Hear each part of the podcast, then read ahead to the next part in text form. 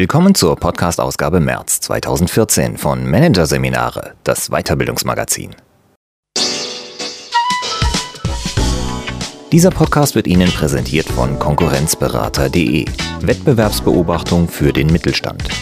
Der Konkurrenzberater zeigt in Seminaren und Workshops, wie Sie Ihre Geheimnisse an die Konkurrenz verlieren und was Sie dagegen tun können. Weitere Podcasts aus der aktuellen Ausgabe behandeln die Themen Achtsamkeit in der Arbeitswelt, Energie durch Entschleunigung und Satirestück über Businessratgeber. Zu tief ins Buch geschaut. Doch zunächst Führen durch Visionen. Brauchbare Bilder von André Martens. Je komplexer und schnelllebiger die Businesswelt wird, desto wichtiger ist es, dass Unternehmen ihren Mitarbeitern Orientierung bieten. Unternehmensvisionen können das leisten und erleben deshalb eine Renaissance. Wie eine zu kräftige Vision im Kopf wirkt und wie sie entwickelt wird. Hier ein Kurzüberblick des Artikels. Bitte bildhaft. Das wichtigste Kriterium der Unternehmensvision. Eintrittskarte zum Unbewussten. Wie Visionen implizite Motive anregen. Vom Bild zum Begriff, zum Ziel, zum Bild. Der Viersprung der Visionsentwicklung. Starkes Statement. Warum das Vision Statement von TUI der Musterlösung so nahe kommt. Vorne anfangen. Warum man beim Zeichnen des Zukunftsbildes immer die Vergangenheit im Blick haben sollte. Und die Rückübersetzung. Wie aus Visionen Ziele werden. Es sieht so aus, als ob einem Mitarbeiter zig Testdrucke aus der Hand geglitten und die breite, freischwebende Treppe heruntergesegelt sind. Überall auf den Stufen und im Foyer der Druckerei Ziegler in Neckarbischofsheim liegen DIN A4-Seiten herum. Auf diesen abgebildet sind Tiere, Gebäude, Menschen und Pflanzen. Zwischen den Bildern schlendern 14 Beschäftigte umher, nehmen Papiere auf, betrachten sie und legen sie wieder hin. Wir suchen unsere Vision, erklärt Geschäftsführerin Angela Strein, die die Aktion angezettelt hat. Die Bilderwanderung ist Teil eines Visionsentwicklungsprogramms, das Strein für ihr Unternehmen gebucht hat. Die Idee dazu reifte in ihr rund ein halbes Jahr. Im Juni 2013 hat sie die Geschäftsführung des mittelständischen Betriebs übernommen, seitdem Vorträge des Druckverbandes besucht, an einem Online-Print-Symposium teilgenommen, viel Fachpresse gelesen. Unternehmensvisionen sind bei uns in der Branche gerade großes Thema, sagt sie. Eine Beobachtung, die sich verallgemeinern lässt. Auch in anderen Branchen, in mittelständischen genauso wie in großen Unternehmen wird seit einiger Zeit wieder vermehrt visioniert. Das Konzept der Unternehmensvision erlebt eine Renaissance, sagt Michael Ullmann vom Coachingzentrum Heidelberg, der das Visionsentwicklungsprogramm der Druckerei Ziegler leitet. Diesen Schluss zieht er nicht nur aus Gesprächen mit Kunden und Weiterbildungskollegen, sondern auch aus dem eigenen Auftragsbuch. Das Visionsangebot haben wir seit rund zwei Jahren im Programm. Die Nachfrage war vom Start weg hoch dass in Zeiten von strategischen Zielen, Kennzahlen aller Art und Balanced Scorecard ausgerechnet die gute alte Vision wieder aus den Tiefen der Management-Mottenkiste gekramt wird, mutet vielleicht merkwürdig an. Ist für den Führungsexperten Bernd Gerob aber logische Folge einer bekannten Entwicklung, der steigenden Komplexität. Parallel nimmt das Bedürfnis der Beschäftigten nach Sinn und Orientierung zu, sagt der Aachener Managementberater. Und die Managementlehre kennt laut Gerob kein Instrument oder Konzept, das besser geeignet ist, Arbeitnehmern beides zu liefern als die Unternehmensvision. Voraussetzung Die Unternehmensvision ist wirklich eine Vision. Auf das entscheidende Kriterium, das, was die Vision zur Vision macht, weist schon der Begriff hin, das Bildhafte. Vision kommt von videre, dem lateinischen Wort für sehen. Eine Vision ist ein positiv aufgeladenes Zukunftsbild, erklärt der Wirtschaftspsychologe Hugo Kehr von der Technischen Universität München. Legt man diese Definition der Vision als Maßstab an, zeigt sich, dass das, was viele Unternehmen als Vision notiert haben, streng genommen keine ist. Ein typisches Beispiel einer visionsarmen Vision liefert die Commerzbank. Als Marktführer für Privat- und Firmenkunden mit europäischer Ausrichtung wollen wir die beste Bank in Deutschland werden und damit erste Wahl für unsere Kunden, Mitarbeiter und Investoren. Bildhaftigkeit gleich Null. Kehr, der als Berater Unternehmen bei der Visionsfindung unterstützt, sieht allerdings ebenfalls diese Entwicklung. Immer mehr Firmen schmeißen ihre Pseudovisionen über Bord und machen sich daran, wirkliche Visionen zu entwickeln. Einen Hinweis, wie wichtig ein solcher Schritt werden kann, liefern die Erfolgsgeschichten jener Unternehmen, die einer glasklaren Vision folgen. Der Einzelhändler Walmart etwa zeichnet das Bild einer Zukunft, in der ganz normale Menschen die gleichen Dinge kaufen können wie reiche Menschen.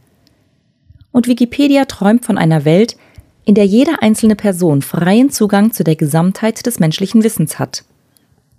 Die amerikanischen Managementforscher Jim Collins und Jerry Porras haben die Entwicklung der Aktienkurse in 60 Jahren von Unternehmen mit und ohne klare Vision verglichen.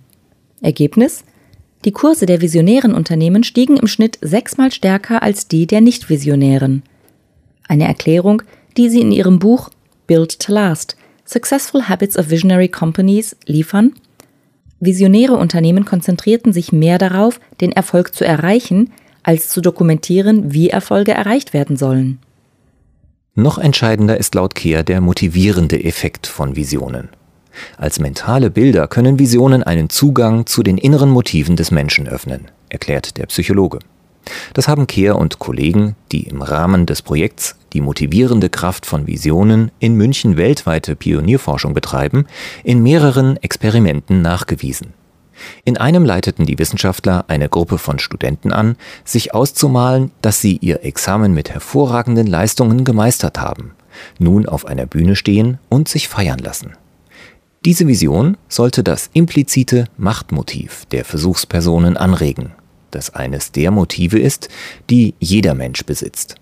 Tatsächlich wiesen alle anschließenden Tests deutlich auf dessen Aktivierung hin. Der Testosteronspiegel, die charakteristische hormonelle Basis dieses Motivs war angestiegen. Die Studenten entwickelten verstärkt Machtfantasien. In einem Konzentrationstest schnitten sie deutlich besser ab als eine Kontrollgruppe und sie fühlten sich stärker energetisiert. Umso mehr, je ausgeprägter ihr implizites Machtmotiv war. Wenn implizite Motive aktiviert werden, versorgen sie uns mit Energie, damit sie befriedigt werden können, erläutert Kehr. Angela Strein hat das Bild eines Wolfskopfes elektrisiert. Sie hebt es auf, betrachtet es eingehend. Warum spricht sie das Bild an? fragt Programmleiter Ullmann. Kann ich nicht sagen. Irgendwas bringt es in mir zum Klingen, antwortet die Managerin. Gut, sagt Ullmann, dann nehmen Sie es bitte mit. Was er gesagt hätte, wenn Strein ihm sofort hätte erklären können, warum ihr das Bild gefällt, dann hätte ich sie gebeten, es wieder hinzulegen, denn dann hätte sie mit dem rationalen Bewusstsein geantwortet. Der Gedanke dahinter? Wer sofort benennen kann, warum ihn ein Motiv anspricht, fühlt sich wahrscheinlich nur deshalb davon angesprochen, weil er denkt, dass es ihn ansprechen müsste. Die Beschäftigten der Druckerei Ziegler haben einen kleinen Stapel von Bildern zusammengetragen, die in ihnen etwas zum Klingen gebracht haben. In kleinen Teams sammeln sie via Brainstorming Begriffe zu den Bildern. Spürnase, Rudel oder Souverän sind etwa einige der Wörter, die zum Wolfsbild notiert werden. Die Begriffe sortieren sie in eine Matrix ein, die sich aus den Achsen innen, also auf das eigene innere Erleben als Mitarbeiter und Teammitglied bezogen, und außen, auf den Kunden und den Markt bezogen, sowie kollektiv und individuell bildet. Unter anderem nach den Kriterien Wirkkraft und Häufigkeit werden die Begriffe gefiltert, die übrig gebliebenen nacheinander zu Leitsätzen ausformuliert. Dann stellt Ullmann jeweils die alles entscheidende Frage. Woran werden Sie merken, dass dieses Leitbild in Ihrem Unternehmen Wirklichkeit geworden ist? Diese Antworten formen zusammengenommen ein positiv aufgeladenes Zukunftsbild des Unternehmens, die Vision. Die Vision beschreibt die Zukunft so, als wäre sie bereits realisiert, erklärt Ullmann. Damit unterstreiche sie die Diskrepanz zwischen Ist- und Soll-Zustand und mobilisiert die Mitarbeiter für entsprechende Entwicklungs- und Veränderungsprozesse. Die Rohversion der Unternehmensvision der Druckerei Ziegler umfasst ein PowerPoint-Chart. Das ist die gängige Länge, sagt Ullmann. Derzeit noch im Raum steht, ob die Vision noch zu einem Vision Statement, dem einen prägnanten Satz, verdichtet wird. Das sollte man laut Ullmann versuchen, aber auf keinen Fall auf Teufel komm raus. Ein schlechtes Vision Statement macht die Wirkung einer noch so guten Vision zunichte. Im Zweifelsfall lieber auf einen Kernsatz verzichten. An diesem Punkt scheiden sich die Geister der Visionsexperten. Während die einen, wie Ullmann, Vision Statements für unverzichtbar halten, bezeichnen die anderen sie als Herzstück einer jeden Vision. Das Vision Statement bringt die Vision auf den Punkt und erzeugt ein lebendiges Bild im Kopf. Es ist der emotionalisierende Anker der Vision, betont Hugo Kehr. Zwar ist es je nach Ausrichtung, Größe, Produkt oder Dienstleistung freilich nicht jedem Unternehmen möglich, in einem Satz ein so klares Zukunftsbild zu skizzieren, wie es Wikipedia oder Walmart gemacht haben. Ein wirkungsvoller Kernsatz lässt sich aber immer finden, ist der Forscher überzeugt. Anschauungsunterricht dafür liefert TUI mit seinem Vision Statement The world of TUI is the most beautiful time of the year. Kehr und Kollegen haben die Statements von sechs deutschen Großunternehmen, neben TUI waren das die Deutsche Telekom, BASF, E.ON und Continental, anhand der von ihnen entwickelten Munich Vision Scale untersucht.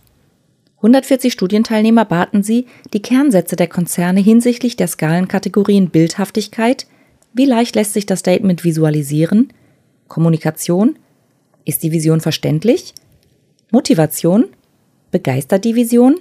Und Machbarkeit, glaubt man an die Umsetzbarkeit, zu beurteilen. Das TUI-Statement schnitt in allen fünf Feldern am besten ab.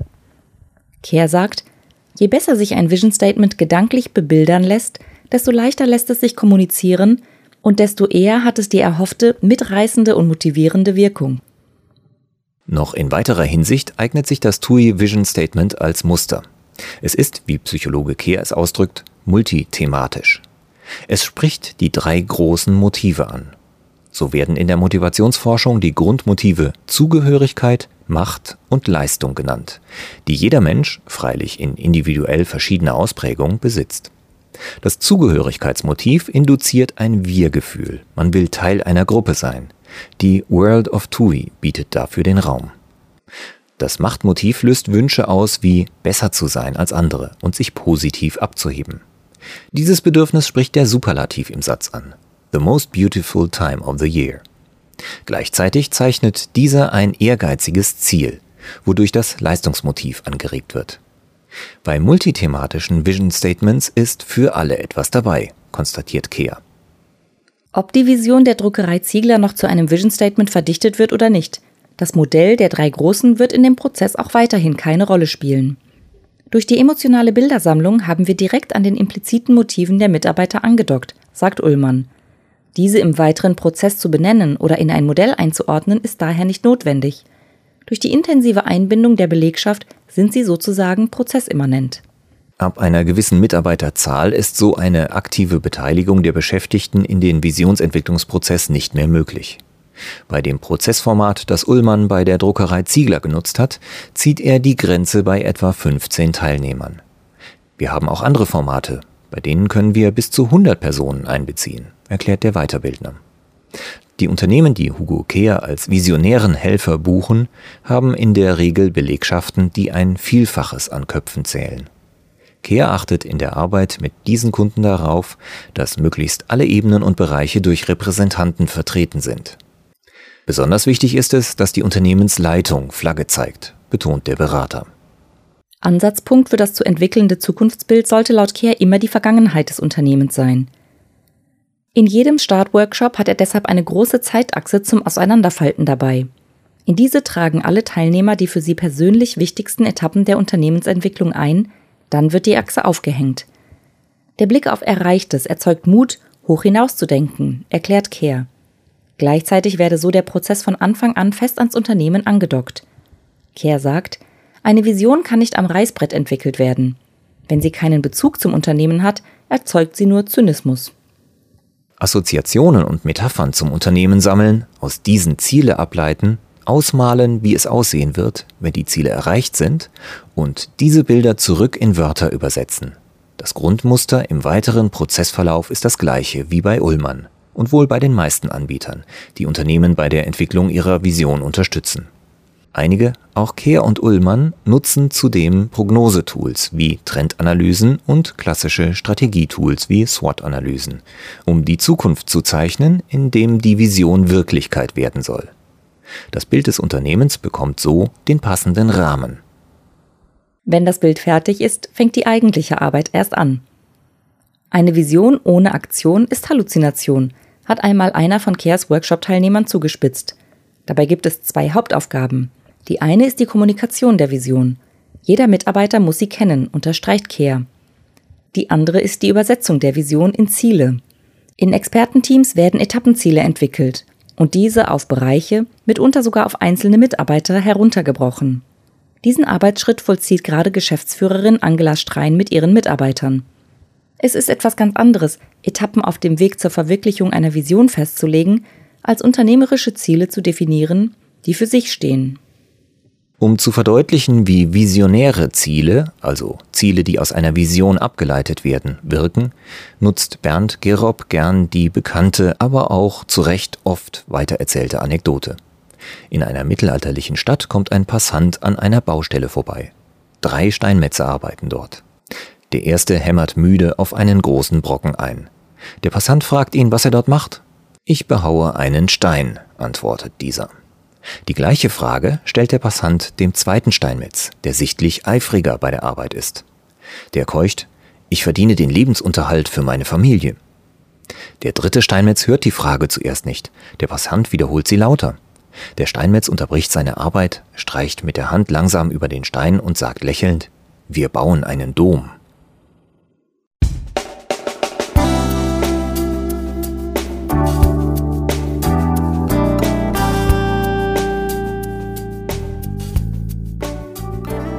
Sie hörten den Artikel Führen durch Visionen. Brauchbare Bilder von André Martens aus der Ausgabe März 2014 von Managerseminare, produziert von Voiceletter. Weitere Podcasts aus der aktuellen Ausgabe behandeln die Themen Achtsamkeit in der Arbeitswelt, Energie durch Entschleunigung und Satirestück über Businessratgeber. Zu tief ins Buch geschaut. Weitere interessante Inhalte finden Sie auf der Homepage unter managerseminare.de und im Newsblog unter managerseminare.de/blog.